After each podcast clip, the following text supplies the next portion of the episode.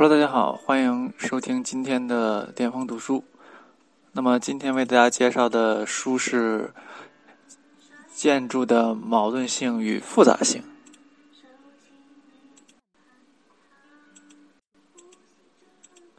啊，我是大家的老朋友布鲁老师。那么这本书是文丘里啊在嗯一九六六年啊出版的一本书。呃，同时呢，他在一九七二年也出版了一本叫《向拉斯维加斯学习》。啊，这两本书被认为是后现代主义建筑思潮的一个宣言。嗯，那么呃，建筑的复杂性与矛盾性不仅在理论上啊，它表现了。啊，建筑作为一门艺术和技术的结合的学科，它的这种复杂性和矛盾性，它也在自身的言语上啊，表达了文字与情感和信息载体的复杂性与矛盾性。所以，我们任何的事物呢，都是充满了复杂性和矛盾性的。那罗伯特·文丘里曾经说过这么一句话，他说：“我爱建筑的复杂和矛盾，呃，我不爱杂乱无章和随心所欲，以及这种。”水平劣质的建筑，他也不爱如画一般过分讲究啊繁琐或称之为表现主义的建筑。他相反的喜欢这种复杂和矛盾的建筑，嗯，是以艺术固有的经验和丰富而不定的现代经验为基础的。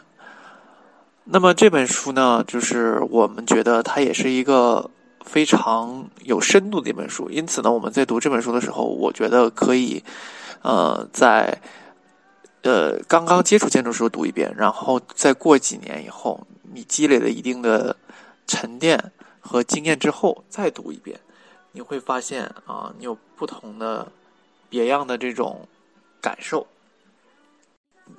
嗯，罗伯特·文丘里呢，他是一个美国建筑大师，他在一九二五年六月二十五号生于费城，啊，他就读于这个普林斯顿大学的建筑学院，啊。五零一九五零年呢获得建筑学硕士学位啊，嗯，他曾执教于耶鲁大学和宾夕法尼亚大学，也是这个罗马美国学院的成员，后来成为这个学校的这个建筑师。呃，这本书呢一共有十一章啊，它就是呃介绍了很多很多的内容。这里面你可以看到这个罗伯特文丘里的无与伦比的才华。嗯，我觉得看这本书的时候，仿佛是在读一本建筑历史的图说，啊，他剖析了很多建筑大师的作品，从古到今，是一个非常具有这个时间线的这么一个书籍。他阐述了过去和现在之间的这种复杂性和矛盾性，哈，这是一个我们上大学时候必读的一个书目。那么，我们简单的介绍一下这本书里面的一些精彩的内容。我们挑几章的一个章，每章节比较有趣的部分给大家来阐述哈。那么，首先呢，呃，从它第一章讲的是，呃，关于错综复杂的建筑，它是一篇温和的宣言。那么，要满足。啊，维特鲁威提到的，就建筑师书里提到的实用、坚固、美观的三大要素，这就必然产生了复杂和矛盾啊。所以温丘里说他接受复杂和矛盾，但是要这种目的呢，是要使建筑真实、有效而充满了活力。嗯，他喜欢这种呃基本呃基本要素呃混杂而不要纯粹，折中而不要干净。扭曲而不要直率，含糊而不要分明，是一个既反常又无个性，既恼人又有趣。呃，宁要平凡也不要造作，宁可迁就也不要排斥，宁可过多也不要简单。既要旧的也要创新的，宁可不一致也要啊肯定，也不要直接的和明确的，就是一个非常让人感觉到嗯。纠结的这么一个过程，这些建筑本身它是一个非常纠结的一个东西啊，它中间充满了各种各样的矛盾，而且要很多很多的复杂性。这里面复杂性的包括什么？比如说场地的复杂性，有各种各样的周围的环境的制约，建成环境的制约，还有场地基地内的制约，这是非常复杂的啊。因此呢，你既要处理好场地的关系，要处理好建筑功能的关系，还要处理好建筑造型、建筑空间的关系，所以它有非常呃复杂的这一面。呃，它可以是一个，大家可以想象，它是一个非常精密的仪器，而这些刚才说的都是这精密仪器的一些部分细节。呃，此外呢，矛盾就是说，呃，我们在做设计的时候，有的时候想让这个设计很简单，有的时候想让这个设计的这个立面很复杂，啊，但是它有时候过于简单。它有些东西就表达不出来，过于复杂；有些东西还表达的过多，所以它是存在着这么一个啊动态的一个变量啊。嗯，它第二章说的是这个复杂和矛盾和简单化和唯美化的一种对比。那文秋里说，住宅建筑内部真正的复杂性和矛盾性是什么？是空间技术的可能性以及形象经验的多样性。啊，他作为建筑师啊，他认为。啊，建筑是应该表现一种兼容而不排斥的建筑。啊，这里面有余力的做出片段、矛盾、即兴，而且把把它们形成一个统一。这其实是一个非常非常复杂的一个过程啊。啊，第三章他说建筑要充满的这种不确定性啊，不定性。这个不确定性呢，很多建筑师都有，比如说这个啊，美岛和世啊，啊，移动风雄也有不确定性这个。这个表述还有这个库哈斯，它都有一定性的、一定也这个不确定性的这么一个理论在他们的核心里面。就是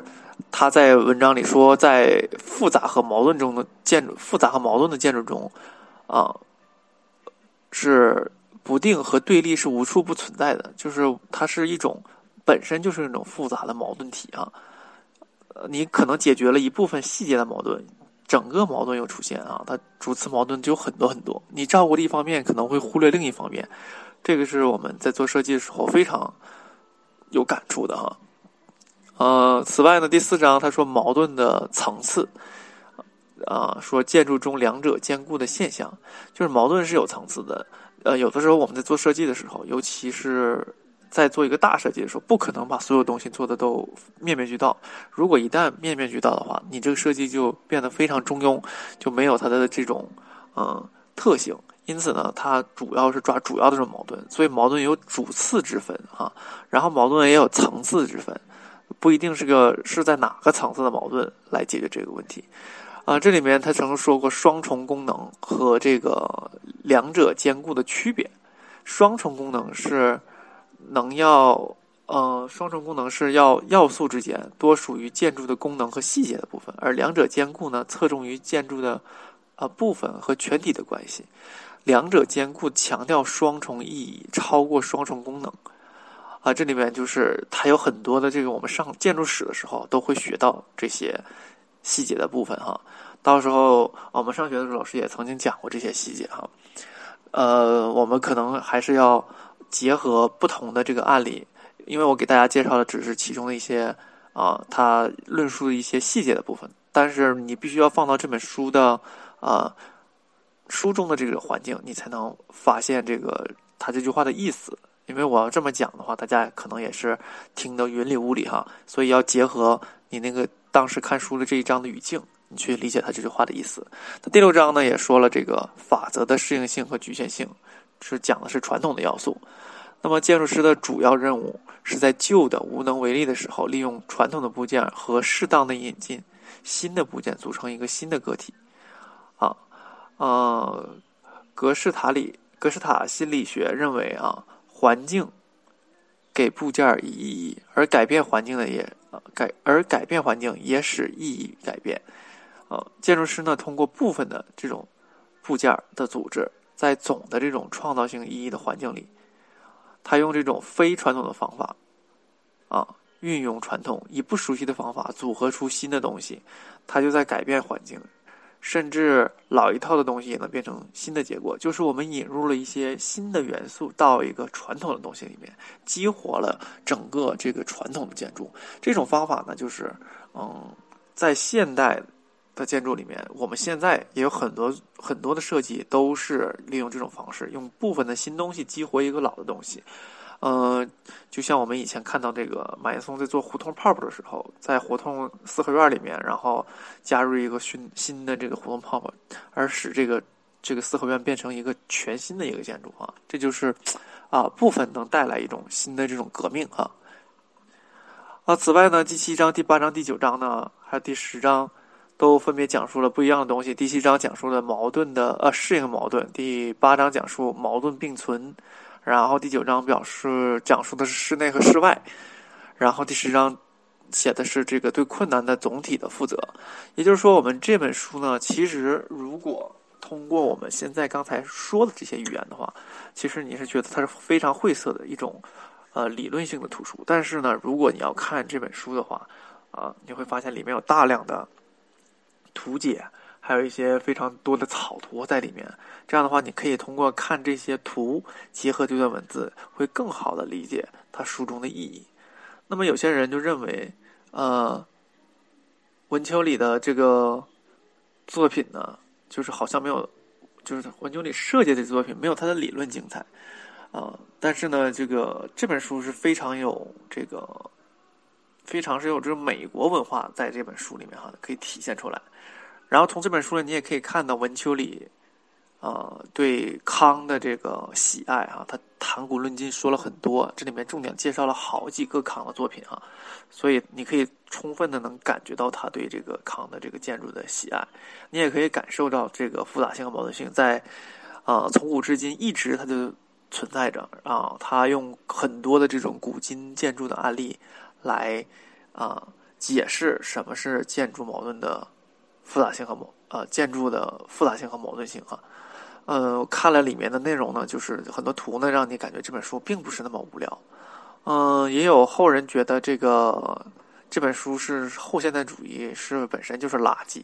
然后呢，也有人觉得这本书是一本神书。不管怎么样，就是我们在看书的时候，嗯，不要被别人的言论和别人的观点所所牵引哈，就是大家一定要有独立的。辨别思考能力，然后我们看什么书呢？都要辩证的来看，呃，批判性的来看这个书中内容。你觉得有意义的，你觉得